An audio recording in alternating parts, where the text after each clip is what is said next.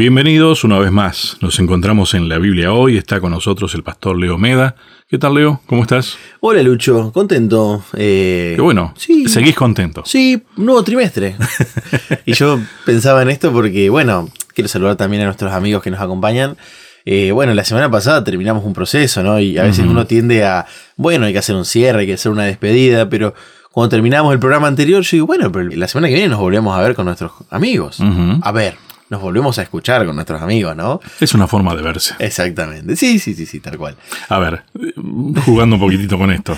Si te juntás con tus amigos, ¿es para verse o para escucharse? Eh, verse sería muy aburrido nomás, ¿no? Imagínate estar sentados mirándose y nada más. Mirándonos los ojos, nada más. Aunque hay momentos, obviamente, para observar. todo, Pero sí, las palabras están de por medio, ¿no? Así que bueno, creo que eso me motiva a saber que empezamos un nuevo proceso que nos va a acompañar tres meses, una nueva instancia, y me emociona porque en el sentido de expectativa por los nuevos aprendizajes. O reaprendizajes en algunos O sea, en ese sentido seguimos igual. Claro. Seguir aprendiendo. Tal cual. ¿Y vos cómo estás, Lucho? También expectante, ¿no? A mí me pasó cuando comencé a, ver este tema, eh, en el versículo que usamos como, como despegue, decía, pero esto viene de lo que estuvimos viendo en el programa anterior. Porque, por ejemplo, habla del misterio de su voluntad. Después te dejo que lo leas, ¿no? Pero este, según su beneplácito, o sea, según lo que Dios diga, y reunir todo bajo Cristo, en el cielo y en la tierra. Esa es la continuación de lo que terminamos concluyendo cuando vimos el Apocalipsis. O sea, apunta a esto. Y este versículo creo que no lo usamos las semanas pasadas, ¿no? O sea, en el trimestre pasado terminamos en el Apocalipsis, ahora volvemos unas cuantas páginas para atrás en la Biblia, nos centramos en Efesios y encontramos un mensaje similar. Y yo quiero decirle a todos nuestros amigos, si ustedes van al principio de la Biblia, es decir, leen Job, que es para nosotros el primer Cronológicamente hablando. Exacto. O van al libro que se encuentra en el principio, que es el Génesis, van a encontrar los mismos mensajes. A Jesús, en el fondo, y en el principio, y arriba de todo. Porque es la razón de ser de la palabra de Dios. Solo que los efesios no son los mismos que los de Filipo. No, claro. Los de Filipo no son los mismos que los de Corinto. Los de Corinto no son los mismos que el pueblo de Israel del Antiguo Testamento. Y el pueblo de Israel no es igual a mí. Nosotros. A nosotros. Y a ustedes que nos están acompañando. Pero tenemos cosas en común. Exactamente. Entonces ahí está la tarea, y me gusta esto porque es una tarea creativa de Pablo poder llevar el mensaje, que es el mismo, una vez más, a una circunstancia específica, a un tiempo específico, a un grupo específico, ¿no? Y creo que de ahí radica un poquito el título de este trimestre que dice Efesios, cómo seguir a Jesús en tiempos difíciles, ¿no? Y ahora, obviamente, creo que hoy está bueno contextualizar qué estaba pasando, quién era este grupo. O, sea que podríamos sacarle el Efesios y la propuesta es cómo seguir a Jesús en tiempos difíciles. Exactamente. La pregunta válida, cuando no fueron tiempos difíciles para seguir a Jesús. Exactamente. Mientras estemos en este mundo y tengamos en contra a los poderes que no quieren que sigamos a Jesús, va a ser una dificultad, un lindo desafío seguir a Jesús. Hay mucho de eso, hablando de los poderes y cosas así, especialmente en la historia de esta semana, ¿no? que estudiamos. Y empieza fuerte la historia, ¿no? Vamos a introducir eh, un poco del contexto social que vivía Éfeso, qué es lo que estaba pasando ahí, incluso para los cristianos. Porque nosotros disociamos, ¿no? Eh, somos especialistas en disociar. Decimos, bueno, mente y emociones, teoría, práctica, y a veces disociamos de esta manera. Creyentes y no creyentes. Y mundo. Sí, cristianos y no cristianos. Como si fueran cosas que están en extremos totalmente separados. Bueno, tristemente Pablo estaba luchando con la cantidad de incredulidad que tenían los creyentes. Es que, a ver, para que haya incredulidad es necesario que alguien crea. Sí. Por eso digo, pero suena totalmente loco, ¿no? Sí, O sea que los creyentes estaban siendo incrédulos. Bueno, nosotros que nos consideramos creyentes en Dios, a veces nos cuesta creer. Fíjate vos, eh, mira, esto es un razonamiento después de mucho tiempo que no lo hacía. Si te pones a leer el texto bíblico, ¿hacia quién estaba dirigido? ¿De quién hablaban las historias? ¿No? Más allá de que hable de Dios, pero las historias que cuentan, ¿de qué pueblo son? Del pueblo creyente. Las cosas lindas y las cosas no lindas también. Sí, sí, tal cual. Las conquistas y las derrotas. ¿Sí? Habla algo de pueblos no creyentes, de incrédulos y demás, de paganos y eso. Pero en realidad, el mensaje es, ustedes no hagan esto, pero les hablaba a su pueblo, ¿no? Tal cual. Y, o sea, no es diferente. Y pensando en esto, cuando uno lee la introducción, los invito a todos a leer la introducción de la lección. Ahí conocemos cuál es la mirada del autor de esta guía de estudio acerca de la temática, ¿no? Los efesios se debatían con la trascendencia de su fe cristiana. Es decir, ya había pasado un poquito de tiempo, porque esa es la realidad. Después de, ¿cómo decirlo?, de la emoción tan grande, viene un pico hacia abajo, y esto es una cuestión biológica, ¿no? Si yo tengo un día muy lindo, muy arriba, decimos en Argentina, Sí, sí, sí. decimos pum para arriba, ¿no? Después es normal que baje. eh, Cuando baja un poco la adrenalina, Exactamente, mi eutimia, ¿no es cierto? Nosotros hablamos de eutimia, ese nivel estable de emoción, tengo picos hacia arriba y picos hacia abajo. Es normal esa variación. Ahora, claro, vos imagínate para la humanidad vivir después de Jesús. claro. Seguir viviendo después de que Jesús venga a partir la historia en dos. Y estos son los pueblos que siguieron después de eso, ¿no? Y lucharon contra el corto paso del tiempo, pero que sin dudas puso en jaque su fe. Es decir, bueno, ¿qué es lo que sigue? ¿No es cierto? Nosotros tenemos que seguir viviendo, pero sigue habiendo desafíos. Jesús ya resucitó, se fue al cielo y nosotros estamos acá, luchando la buena batalla, pero estamos acá con dificultades. Y quizás empezaron a dudar en cuanto a la trascendencia de su fe. ¿Seguirla o no seguirla? O fíjate que no es diferente. Llévalo al plano personal. Eh, muchas veces se habla de ese, oh, sí, del primer amor, ¿no? En la relación con, con la entrega a. Dios. Y lo vivís. Pero el tema es que no es que se te borró toda la vida, es porque, a ver, no sos un robot que le cambiaste el chip y le pusiste otro. Vos seguís siendo vos y eso es parte del respeto de Dios. Va, yo en realidad creo que en este mundo nosotros no somos nosotros en realidad, o no somos lo que Dios nos propuso. No, claro, sí, sí, estamos enajenados. ¿no? Entonces hay todo un proceso de aprendizaje para volver a ser lo que Dios quería que seamos. El plan original. El plan original, ¿no? Eh, yo creo que ahí recién vamos a entender realmente lo que es el amor y lo que es la libertad. Mientras tanto, es como que tenemos un- una miradita, un atisbo, ¿no? una vislumbre de lo que, y decidimos si vamos por ese lado o no. Pero en, en medio de ese camino tenemos esos momentos en los que la adrenalina espiritual, por así decirlo, nos lleva a los mejores momentos y demás. Es lógico que después, en el contexto de lo que somos, pecadores, nos vengamos abajo. Y ahí es donde se da ese aprendizaje de Dios sigue insistiendo, Dios Exacto. sigue insistiendo. No sé si para decir los quiero llevar allá, pum, para arriba todo el tiempo. No. Yo creo que el equilibrio es lo que Dios nos propone. Tal cual, tal cual. Pero sabe las circunstancias en las cuales vivimos. Exacto. Es más consciente de nosotros Todos. que nosotros. Todos vivimos en esa situación. Tal cual. En eso somos parejos. Exactamente. Entonces, si pensamos cuál es el objetivo de Pablo al escribir esta carta, ¿no es cierto? Es el siguiente. Enrolar nuevamente a los efesios en la fe cristiana. Y, y me gustó mucho la selección de esta palabra, enrolar, ¿no? Porque es la analogía que Pablo le dice a Timoteo, persona que él quería mucho, y le dice, vos sos un soldado de Cristo. Y esto es una batalla, ¿no es cierto? Que no significa que nosotros tengamos que ser agresivos. No, no, no, no. no. Creo que ya lo hemos dejado claro, ¿no? Pero sí tenemos que ser fieles a Dios como nuestro general, como nuestro comandante, ¿no? Jesús es el cual nos invitó a ser parte de su equipo, de su ejército. Y eso me pareció fantástico, ¿no? Eh, te voy a, a ver, corregime porque no lo tengo claro todavía en la memoria.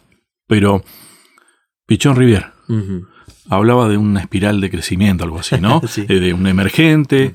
Y viste que me parece que de alguna manera podemos tomar esa figura de que estamos en una situación, pasan cosas, sucede esto, hay cuestiones externas, internas y demás, pero hay un nuevo emergente. Yo creo que lo que Dios nos propone es emerger cada vez mejor. Tal cual. Un poco la propuesta esa de enrolarse es volver ahí, pero ya no sos el mismo. Tal cual. Es a partir de lo que sos ahora, volver.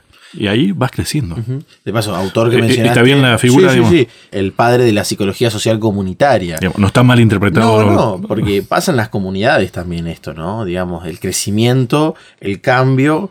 Y otros autores también muchas veces hablan de que la recaída es parte del cambio. Es decir, esto está planteado para las adicciones, ¿no? Yo digo, el pecado no es una adicción. No nos comportamos como adictos al pecado muchas veces.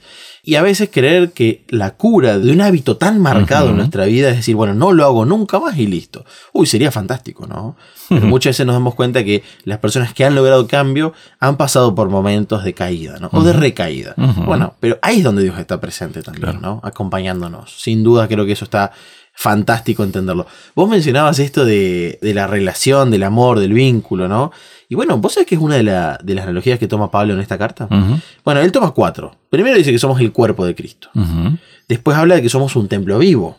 Tercero dice que somos la esposa de Cristo. Y esto me parece lindo porque nosotros a veces creemos que lo difícil es enamorarse, ¿no? en realidad lo fácil es enamorarse. El desafío es sostener en el tiempo la decisión de estar junto a otra persona, ¿no? Por eso usa esta analogía fantástica constantemente en la Biblia. Y la cuarta, la que ya mencionábamos, somos soldados de Cristo. Bien. Lo que es la, cabeza, ¿no?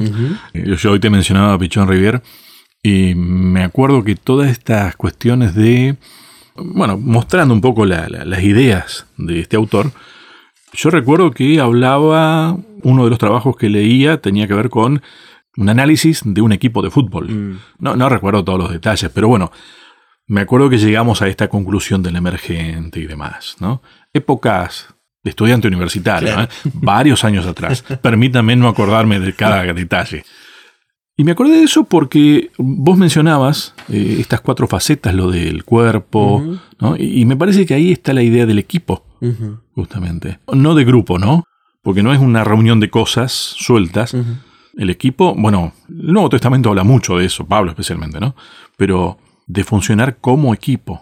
Me encanta esa analogía. Me parece la verdad que es muy buena. Y yo siento que es, eh, hoy está muy de moda esta palabra, orgánica. ¿no? solo para la comida, incluso a veces hablan las compañías, bueno, hay que hacer cambios orgánicos. Incluso lo he escuchado en, ámbitos de diseño gráfico, ¿no? Bueno, la marca tiene que ser orgánica, ¿no? Claro, que está este concepto relacionado con lo saludable, con una cuestión de lo que la naturaleza es, la biología, ¿no? Me encanta. Y Pablo la está usando acá hace dos mil años atrás. No es nada nuevo. No, no, no. Pero está diciendo, los cristianos somos un cuerpo. van cambiando los nombres. Creo que es parte de ese aprendizaje que vamos teniendo ah, no, esto ahora es orgánico en realidad, ¿no? Es que describe tal vez mejor lo que se quiere decir o lo que siempre se quiso decir. Y acá hago un paréntesis para decir algo muy obvio. Lo que el diablo nos propone no es orgánico. No, claro. Y ahí está la cuestión. Pablo muchas veces a, estas iglesias a las cuales él les escribía, les propone lo orgánico, lo que Dios quiere, lo saludable. Es más, la propuesta del enemigo Dios es lo que originalmente es Antinatural entonces. Totalmente. Y si es antinatural, es antivida. Porque Dios te da la vida. Y eso es lo natural. Dios te la regala. Y el diablo te va quitando la vida. O a veces cuando no puede quitarte la vida, te quita las ganas de vivir. También. De alguna u otra manera, ¿no? Quiero leer el texto. A ver. Porque lo habíamos introducido y ahora vamos a leerlo. Efesios 1, versículos 9 y 10 dice lo siguiente. Y nos dio a conocer el misterio de su voluntad, según su beneplácito, que se había propuesto en Cristo, para que, llegado el tiempo, reuniera en él, bajo una sola cabeza, todo lo que está en el cielo y lo que está en la tierra, ¿no? ¿Qué es lo que se está hablando, Calucho? Se está hablando de la unidad. Eh, claro, los cuerpos están unidos, ¿no? O sea, mis brazos están pegados a mis hombros, mi mano está pegada a mi brazo y mis brazos están pegados a mi torso, ¿no? Claro, y, vos ahí estás haciendo una descripción física solamente. Material, te diría, ¿no? Pero cada cosa funciona en coordinación.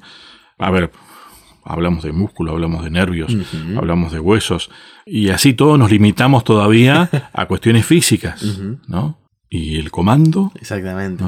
Y, a ver, la voluntad, lo menos este, material que podemos hablar, ¿no?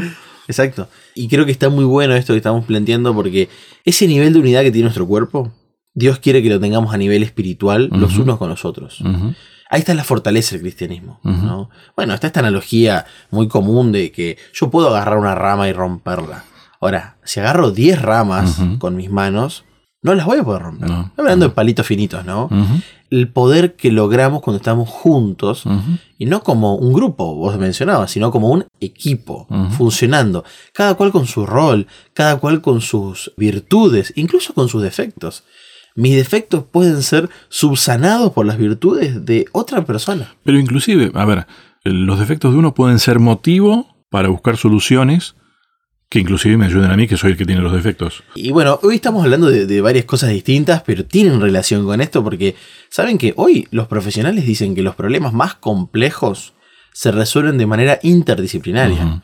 Antes creíamos en los generalistas, hoy creemos que en realidad la gente se tiene que especializar. Entonces, bueno, para resolver un problema complejo de salud, voy a buscar al médico, y voy a traer al psicólogo, y voy a traer al capellán, y al kinesiólogo, y al nutricionista, y voy a traer al que necesite traer, porque para solucionar problemas difíciles se necesitan todas las miradas en un conjunto. Que vos fíjate que en realidad es tener una mirada generalista, pero en equipo. Exactamente, ¿no? Porque el ser humano no logra ver todo. No. Somos limitados. Ahora, ¿quién es el que logra ver la imagen completa? Dios. ¿Por Exacto. qué? Porque nos creó, porque nos ama, porque nos salvó y ahora nos quiere, bueno, a los efesios y a nosotros también, enseñarles qué hacer frente a los desafíos complejos que estaban atravesando. ¿Sabes que hay una palabra que yo me anoté en lo que es la primera parte? Tal vez con esto cerramos esta idea y avanzamos un poco de Pablo hablando a, los efesios. Vuelvan a ser identidad. Ujú. Ustedes saben quiénes son. A ver, sigan siendo eso o vuelvan, si es que no llegaron a abandonar un poco, vuelvan a ser lo que realmente son una vez que se entregaron a Dios. Eso es identidad. Exactamente. Habla de eso, Pablo, a los efesios. Bah, no solo a los efesios. sino nosotros también. Bueno, ¿y qué era Éfeso? Vamos a hablar un poquito de esta ciudad, porque de paso era una linda metrópolis. A ver, parece como que estuviéramos presentando que hay una ciudad con un montón de problemas, parecería, ¿no? Parece que tenía muchas cosas buenas también. Sí, exactamente. Más o menos una población de 250.000 habitantes, ¿no? Era la capital de una de las provincias más ricas del imperio, que era la provincia de Asia. O sea, capital de provincia, ¿no? Y nosotros decimos Asia y claro, estamos pensando en un territorio muy extenso, sí. ¿no? Y abarcaba gran parte de lo que nosotros hoy conocemos como Asia Menor. Era próspera, estaba creciendo y como era una ciudad portuaria, era la confluencia de muchos caminos terrestres. Bien. Capaz que ahí tenemos que hacer una salvedad usando el razonamiento que estábamos teniendo anteriormente. ¿Era próspera? ¿En qué sentido? En un sentido netamente económico, ¿no? El sentido donde se miden la- las ciudades. Pero era rica, a nivel económico, Sí, ¿no? sí, sí. Ahora, una característica Culturalmente importante- también, ¿eh? Claro, Era muy rica culturalmente. a eso voy. ¿Sabes que tenía Lucho? Muchísimas deidades. Como todo, como muchos pueblos de la antigüedad. ¿no? Podríamos decir que en cuanto a su postura espiritual, también era muy amplia. Tal cual. Pero hacían foco. Esto quiere decir que eran religiosos. Hacían foco en una deidad que los griegos van a llamar Artemisa y ellos van a llamar los romanos Diana. ¿Ok? La misma deidad. Por eso cuando lo lean de un lado o del otro, es la misma deidad. Eso quiere decir que ellos tenían ahí una propuesta importante. Pero el foco estaba en esta deidad, en Artemisa. Vos fíjate, qué claro que, mm, que tenía Pablo la mirada de todo esto, ¿no? Porque en otra situación, en otro lugar, viste que le, le da un mensaje una vez Pablo, Ujú. dice, vosotros que sois muy religiosos, y con eso ingresa en- a otro pueblo, ¿no? Al pensamiento griego, diría. Nosotros tenemos que mirar esto también. Eran pueblos que practicaban su religión. Su religión era muy amplia, incluía muchas cosas, ¿no? Pero hacían foco. A ver, no los miremos como no religiosos. No, tal cual. A eso voy. Tal cual. Incluso lo que vos estás diciendo, o sea, la adoración a Artemisa involucraba ceremonias cívicas, juegos deportivos y celebraciones anuales.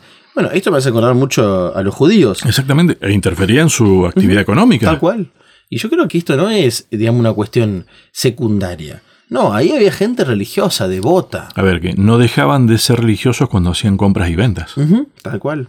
Su economía giraba en torno a esto. Y ahí tenemos que ir hacia una situación que, que Pablo vivió que tiene que ver con lo religioso y con lo económico, ¿no? Y sin duda es muy interesante todo lo que estaba pasando ahí. Bueno, pasaron cosas fuertes. Yo no sé si a vos te pasa, pero cuando se habla de... aparece en algún lugar la palabra exorcismo, Mm, es como que se te ponen un poquito los pelos de punta, ¿no? Sí, sí, sí, sí. Son Eh, cuestiones eh, Estamos hablando de cosas pesadas. Quizás ocultas para nosotros muchas veces o que desconocemos. Y también mucho de películas También. hoy en día. Entonces hay una imagen muy hollywoodense al sí. respecto. Bueno, lo que pasa es que pasó algo de eso. Eh, había un grupo ahí, ¿cómo era que lo- los judíos? Siete exorcistas judíos itinerantes. Yo traté de entender este concepto, que era un, un grupo que salía a hacer exorcismos entonces. ellos se autoproclamaban exorcistas que iban por ahí realizando este servicio, si se quiere, ¿no? ¿Existe eso todavía? Quizás alguno lo puede pretender. Nosotros Ah. dentro de la iglesia Tal vez este grupo lo pretendía. comprendemos que nunca está el foco en el ser humano, ¿no? Si Dios puede utilizar al ser humano, pero no con su propio poder y autoridad. Exactamente. Sin duda, ¿no? Y tampoco se podían arrogar el poder de... Que eso también es muy peligroso, ¿no? Ellos pretendían ir en el nombre de Pablo y de Cristo, ¿no? Y ese fue el problema. Así le fue, ¿no? Que frente a estos espíritus que estaban en algunas personas, un espíritu le respondió, yo conozco a Cristo y a Pablo, pero ustedes, No. es decir, ustedes no tienen ni el poder ni la autoridad. En realidad, vos fíjate que la palabra que más describe esto, en lugar de conozco. Es reconozco. Tal cual, respeto. Bueno, pasaron cosas pesadas ahí. ¿Y ¿Qué le pasó a este grupo entonces? Bien, y entonces, en vez de poder liberar a una persona, bueno, sí la liberaron, pero en realidad no ellos, sino que este espíritu decidió abandonar a la persona y introducirse y tomar el control de ellos. Dice que salieron heridos, lastimados y desnudos. Es decir, perdieron la razón, ¿no? Imagínate el, el espectáculo social ese, la escena del momento. Debe haber sido impactante, ¿no? Y es interesante porque la consecuencia de esto, uno a veces pensaría, bueno, eh, puede salir algo bueno de estas situaciones. Lo que nos dice el relato bíblico es que la gente quemó sus libros de magia. Es decir, había una tendencia de los creyentes hacia cosas que ellos sabían que no estaban buenas. Bueno, ¿no? ha- ha- hagamos una pausa acá y hablamos después de eso. entonces, Continuamos. Porque eso es para debatirlo, ¿no? Este tema, Leo, de la situación que se dio de este grupo de exorcistas itinerantes, que de alguna manera posiblemente lo hayan creído, no sé, pero se arrogaban el poder de realizar estas tareas, ¿no? Y el enemigo de Dios que también tengamos en cuenta, tenemos que tener claro, es un ser bastante poderoso, ¿no? Es menos poderoso que Dios, pero tiene sus seguidores poderosos también, ¿no? Claro, ángeles que, caídos. que nosotros este creo que tenemos que ser conscientes de que no los podemos enfrentar solos. ¿no? Es Dios el único que puede. Obviamente hicieron de las suyas. Dijeron, sí, yo a Pablo yo lo conozco, a Jesús lo conozco, claro que sí, pero ustedes no los reconozco como autoridad en esto. O sea, imagínate, demonios diciéndole a seres humanos, ustedes no me van a venir a decir a mí lo que yo tengo que hacer. Ese es el planteo. E hicieron lo que quisieron, ¿no? Incluso imagínate qué irónico pretender ir a liberar a una persona de una posesión demoníaca y terminar uno poseído, ¿no? Mm. En teoría, si estos judíos estaban con Cristo y venían de la escuela de Pablo, nada de esto debería haberles ocurrido, ¿no? Porque estarían bajo la protección de Dios. Esto explica que no estaban con Dios, No, claro. Sino que estaban de alguna manera arrogándose la autoridad. Y ese fue el problema. Lo que nosotros denominamos presunción Claro. es a veces pretender algo sin realmente serlo, ¿no? Y eso es un problema. Sí, yo creo que el peligro de la presunción es pretender manejar la voluntad de Dios a mi gusto, básicamente. Es el peligro de hablar en el nombre de Dios cuando en realidad es nuestra propia opinión. Y esto creo que todos tenemos el peligro de hacerlo porque somos una influencia en la vida de otras personas. Cuando yo le voy a comentar algo a otro sobre la Biblia, a veces hablamos en el nombre de Dios. Por eso siempre tenemos que estar seguros de que estamos de acuerdo a la palabra de Dios, ¿no? Y bueno, y yo introduje de que estaba muy extendido, parece, entre los cristianos el hecho de tener libros de magia. Eso me llamó la atención. A ver, volvamos a, a la cuestión. Todo eso generó un revuelo en el pueblo porque, a ver, los demonios cambiaron de lugar, básicamente, Claro. Y ahora estos que teóricamente eran, teóricamente, ¿no? Ellos se mostraban como seguidores de Dios, claro. ahora estaban endemoniados. Los demás creyentes vieron esto. Yo me imagino que, a ver, si a uno le genera ciertos resquemores, ciertas cosas, vos decís, ah, imagínate vivir ese espectáculo. No, yo me hubiera asustado cuanto poco. ¿No? Sí, sí. Creo y que... generó una reacción. Pero a mí me llamó mucho la atención creyentes que quemaron sus libros de magia. ¿Cómo es eso? Yo cuando leía esto, o sea, te lo comentaba fuera del aire.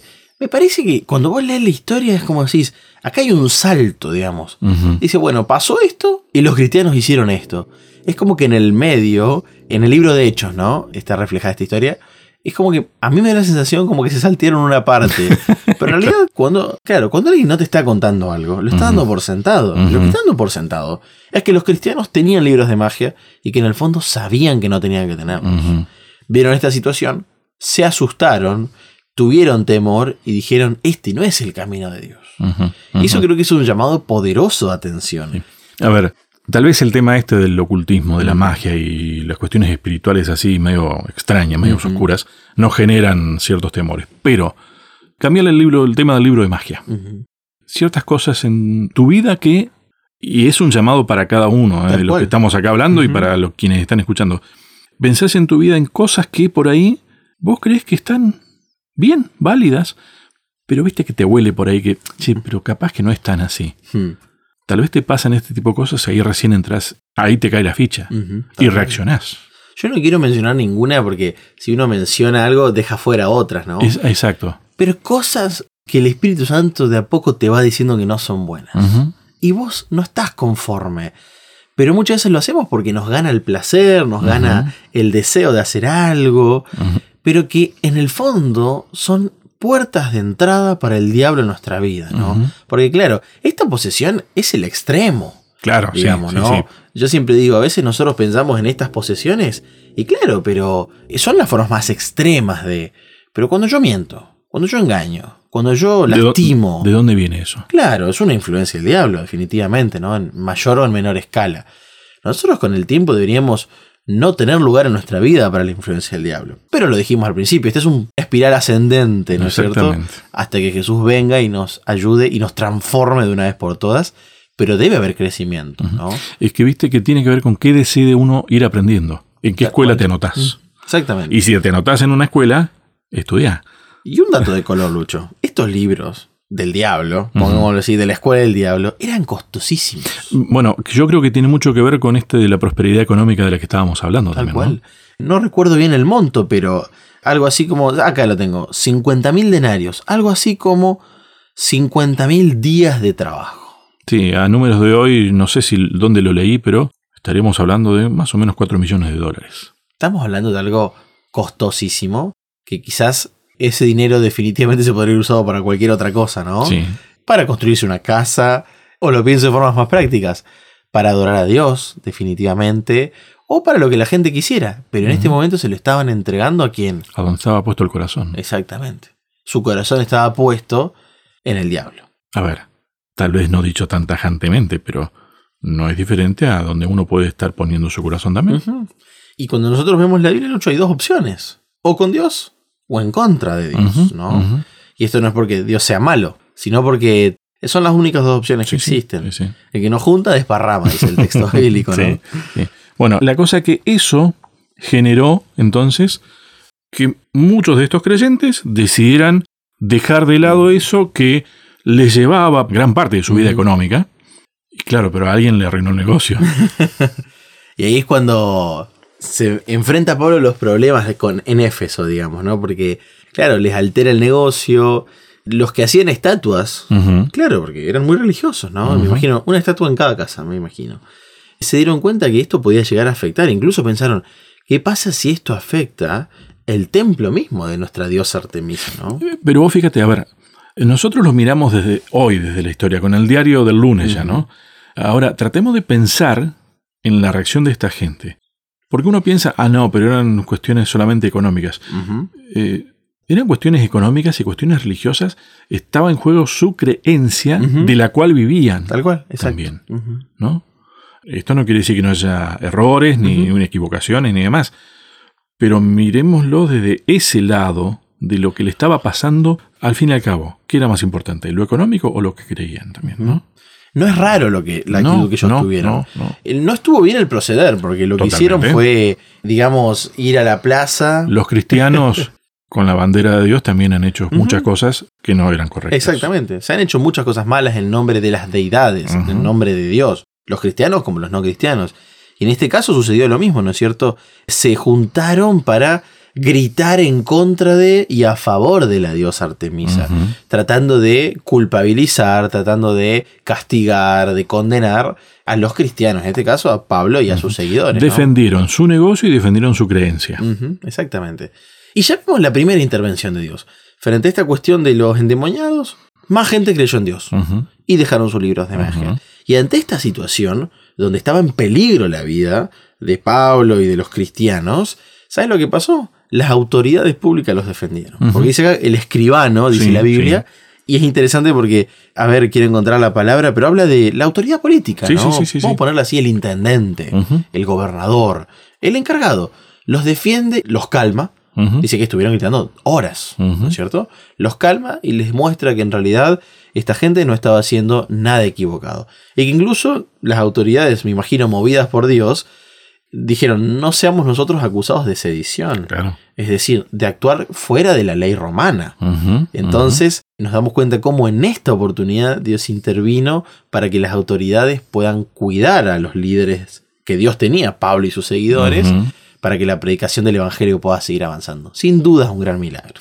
Vos fíjate que en el contexto de la historia, Pablo, yo creo que después de años aprendió, ¿no? Pero era bastante arrebatado también, ¿no? sí, era. Porque viste que él quería ir a esto o aquello y muchos lo frenaban. Bueno, en esto pasó también lo mismo y después terminó teniendo que irse. Tal cual. Incluso, acto seguido, Pablo deja de Efeso, ¿no es cierto? Porque estamos acá en el comienzo del trabajo en Efeso. En el próximo bloque y último, vamos a ir a la carta. Mm, es decir, lo que Pablo escribe lejos de Éfeso. Claro, ya ¿no? en Éfeso. Exactamente. Pero acá vemos el contexto del nacimiento de esta iglesia, el contexto cultural que había en Éfeso, las dificultades económicas, en este caso la abundancia era una dificultad económica, y obviamente el contexto ideológico. Una ciudad muy creyente, pero donde Dios estaba plantando la semilla del Evangelio a través de Pablo y de sus seguidores. A ver, para ponernos en, contexto por si, si recién nos, nos metemos en tema. Pablo, de alguna manera podríamos llamarlo como que fue, no sé si el padre de la iglesia de Éfeso, pero de alguna manera en su viaje, creo que fue el segundo viaje misionero que hizo, hizo misión ahí. Exacto. Fue el misionero que fue, palabra muy común hoy para nosotros, ¿no? Fue un pionero. Un pionero, sí. Había creyentes, había cosas que no las tenían muy bien claro por lo visto, para nuestra mirada hoy día.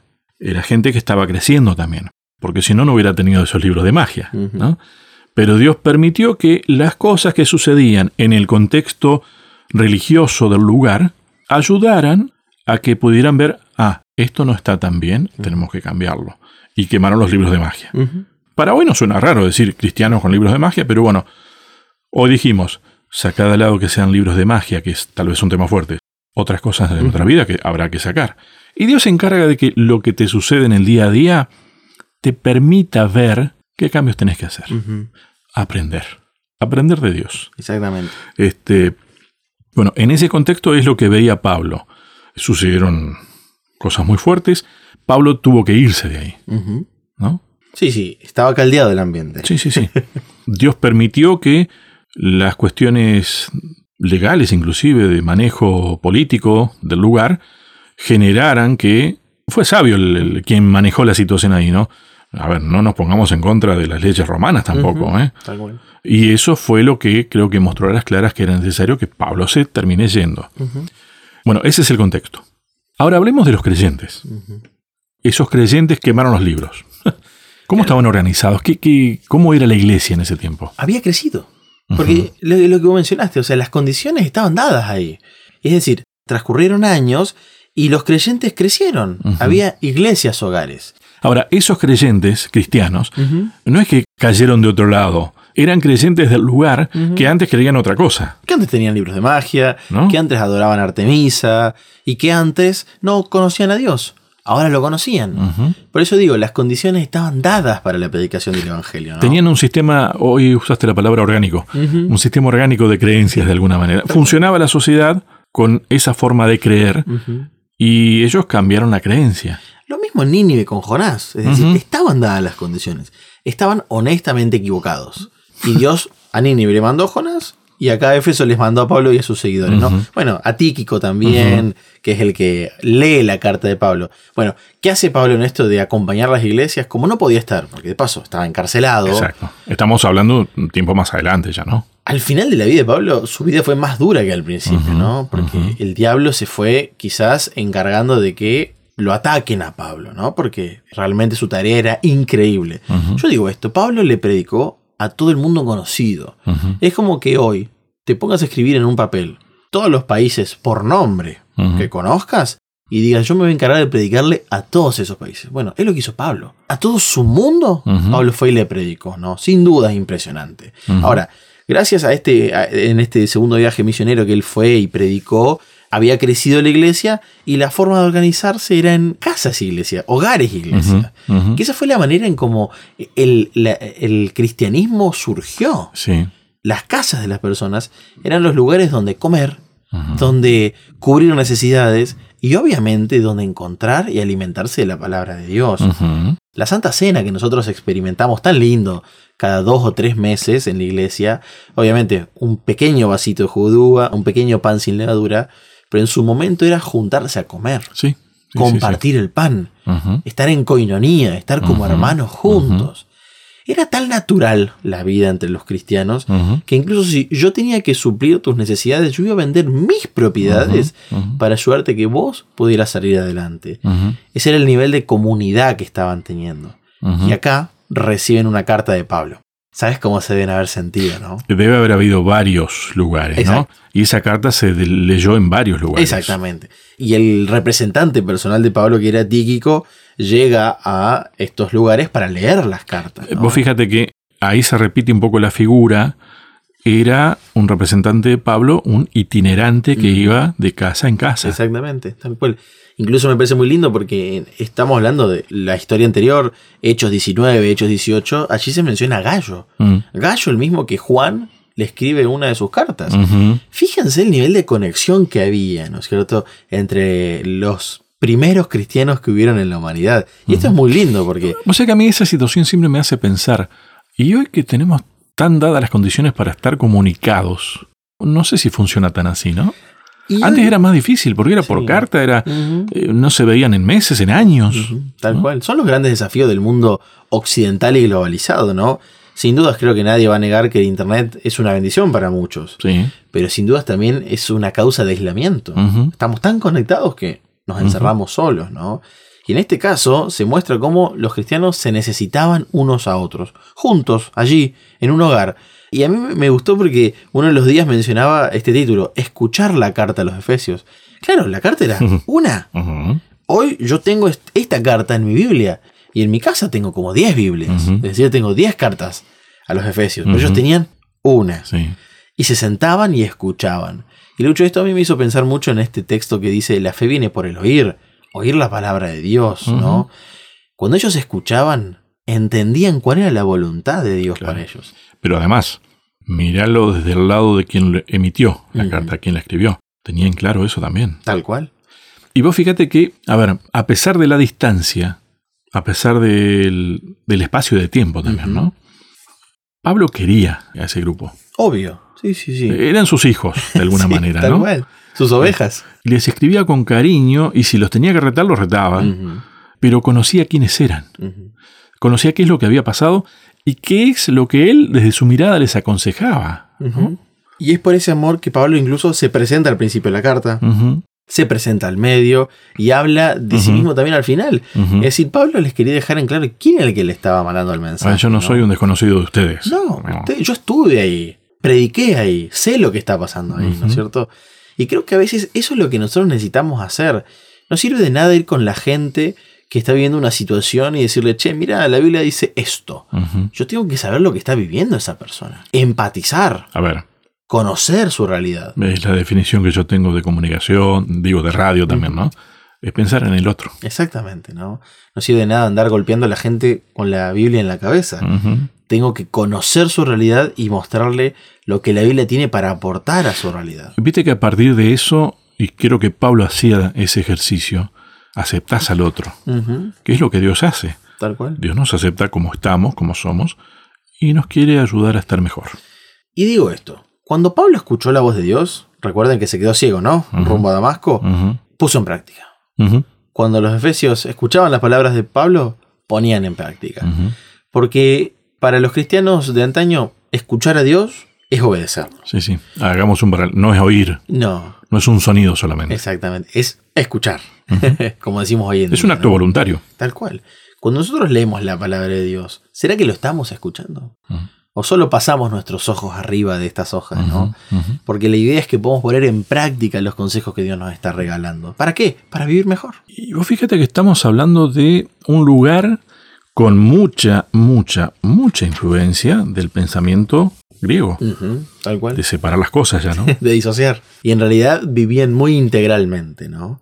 Obviamente que antes con dioses de mentiras, falsos, pero cuando conocieron a Dios empezaron a vivir según el Dios viviente, el Dios vivo que Pablo les había mostrado y que les seguía confirmando. Vuelvo a esto, a este concepto del principio. Pablo quiere volver a enrolarlos en la fe, es decir, que sigan siendo soldados de Cristo, dando la buena batalla en Éfeso y en cualquier lugar que Dios los lleve. Es un poco una réplica de la experiencia de Pablo también, ¿no? Porque él también creía estar sirviendo a Dios. Tal cual. Un Dios que no era el Dios que nosotros conocemos, pero cuando lo reconoció, actuó, hizo, hizo, vivió conforme a. Toda su vida, hasta la consecuencia de en su vejez ser encarcelado y luego muerto, ¿no? Y por eso. Digo, a lo que voy a esto, no le iban a contar a Pablo cómo tenían que ser las cosas. No, tal cual. Él sí les podía decir, las cosas son así, muchachos. Tal cual, tal cual. Y por eso hay tanta emotividad en las cartas, ¿no? Salutaciones, cariños, se presenta, para que sepan de dónde viene el mensaje, ¿no? Es un mensaje de Dios a través de la vida de Pablo. Cuando nosotros leemos esta carta, tiene la identidad de Pablo de por medio, ¿no? Por eso, si bien hay teólogos que han dudado un poco de la autoridad. autoría. autoría, gracias. Queda claro que es Pablo. Nosotros creemos, ¿no es cierto? Que él es el. Quizás algunos tienen dudas sobre si la escribió o no la escribió, porque, bueno, su vejez, estando en la cárcel, etc. Pero el autor intelectual es Pablo, ¿no? Y con toda su experiencia de fondo. Sin dudas creo, Lucho, que este trimestre para nosotros va a ser una bendición también. Vos fíjate que al fin y al cabo, en medio de un pueblo en que se creía en varios dioses, un grupo de creyentes que en las situaciones las llevaron a crecer en creer en Dios. Al fin y al cabo el tema central es el mismo que hablamos en todo el Apocalipsis. La adoración, la salvación, la revelación de Cristo. Tal cual. ¿No? Y, en cuatro metáforas, las vuelvo a destacar. La iglesia como un cuerpo, la iglesia como un templo vivo, la iglesia como una esposa amada por Dios y la iglesia como un ejército, ¿no? ¿Y para qué? Para presentar el plan cristocéntrico de Dios y que se cumplan los tiempos establecidos. Es decir, lo que Dios dijo que va a suceder. Y bueno, y en nuestro caso, si bien nosotros no estamos en Éfeso. Es una decisión de creer o no creer. Exactamente. Porque los tiempos llegados se van a cumplir. Y nosotros, parece tan obvio, pero lo que estamos esperando es la segunda venida de Jesús. Y llegado el tiempo, Jesús va a venir. Creamos o no creamos. Pero Dios nos hace la invitación a poder creer y aceptar la salvación de Él. La misma invitación al pueblo de Efeso. Es que el paso previo es creer que Dios te salva o no creer. exactamente. Y bueno, creo que se nos fue el tiempo, Lucho. ¿no? Sí, wow. Este, ¿Viste cuando sentí que recién empezás? Menos mal que tenemos próximos encuentros, ¿no? Tres meses por delante. Quiero mencionar quién es el autor y creo que con eso podemos cerrar. Es el doctor John K. McVeigh, que es rector y profesor de religión de la Universidad de Walla Walla en College Place, mm. Washington, Estados Unidos. Desde el 2006 se desempeña en Walla Walla, esta universidad adventista, así que él nos trae la temática de, Efesios. próximo tema entonces. Próximo tema para la semana que viene. próximo título, digamos. El gran plan cristocéntrico de Dios. Ah, de lo que terminábamos recién hablando. Exactamente. Bien, menos mal que nos quedamos con las ganas de seguir, como que recién empezamos. Tal cual. Gracias, Leo. Que Dios los bendiga. A cada uno de ustedes muchas gracias y hasta un próximo encuentro.